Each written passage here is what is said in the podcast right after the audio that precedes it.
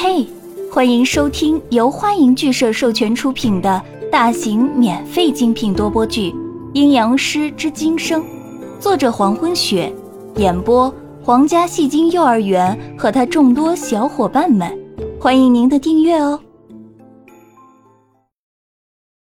第十七章，教室里学生们都在紧张的复习，还有一天就是期末考试了。同学们，平常你们上课不好好认真听课，下课后不愿意好好复习。现在仅剩一天，就是期末大考试，不要再管其他，马上一门心思的复习吧。讲台上，一位身穿教师服、顶着一块厚厚的眼镜片。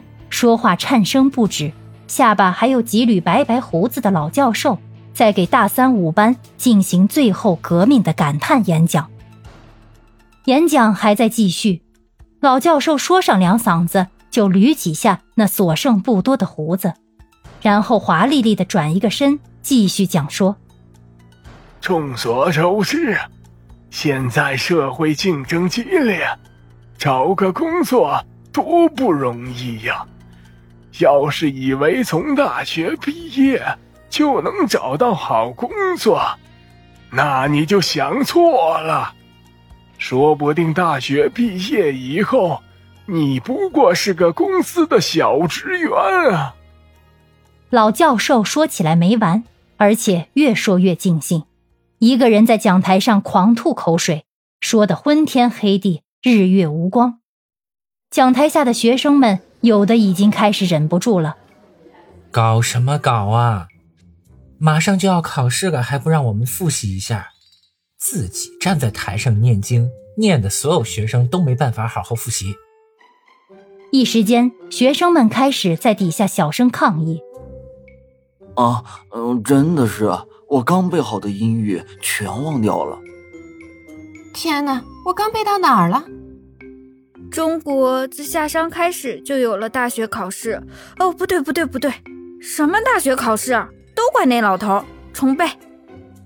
啊，老头，你今天像是受什么刺激了？说起来没完了。哎呦，就是就是，难道大脑受重创？所有学生都开始你言我语起来，唯独江涛还在翻看复习资料。似乎全然没有听见满教室的议论和老教授慷慨激昂的讲说。江涛身边的杨帆可坐不住了，拿手捅捅江涛：“喂，你还看得下去？都这样子了，不如我们溜出去找子阳他们吧。”江涛把书一合，开始收拾桌上的课本，然后回答杨帆：“考试要看的资料我早就复习完了，走吧。”啊？哦，复习完了啊！复习完了，你什么时候复习的？杨帆前半句是陈述的语气，后半句声调一高，变成了难以置信的语气。这家伙太不可思议了吧！天天在一起，也没见他怎么复习啊。江涛整理好物品，转头小声告诉杨帆：“当然是每天晚上回家复习了。难道你以为我和你一块破罐子破摔吗？”杨帆突然有种被耍的感觉，欲哭无泪道：“我真的以为你顶多考个合格，原来你丫的早算计好了。”江涛点头：“差不多吧。”我真是太拿你当好人了。走吧，悄悄从后门溜出去吧。杨帆在对江涛下出结论后，规划了逃跑计划。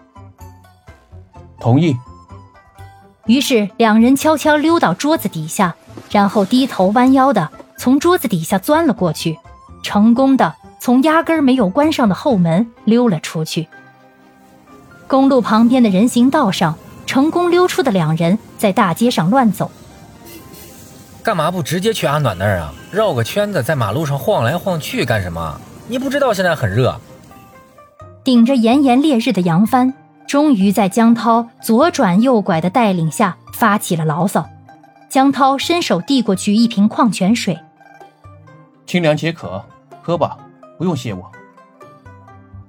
杨帆愤愤地接过水瓶，开盖狂喝起来。你到底要走到哪里去啊，江涛？本帅哥的忍耐是有限的。去新北开发区。什么？新北开发区？就是新闻上说的那个要建立大型原生态主题公园的工程。你今天没发烧吧？那个地方还没修好呢。杨帆一听江涛要去新北区，立马伸手拉住江涛，阻止江涛的前行。江涛转过身去，把杨帆拽着自己的手拿开。只是很好奇一件事，想过去看看。看看？我晕！一个正在修建的公园有什么好看的？好，就算你江涛好奇想看，你能不能选一个好点的天气？天气这么热，你不觉得会难受吗？杨帆坚决贯彻死也不去的态度，并且想要说服江涛放弃这个头脑发热的决定。我打的去，我真的很好奇那件事。你要是不想去，我可以一个人去。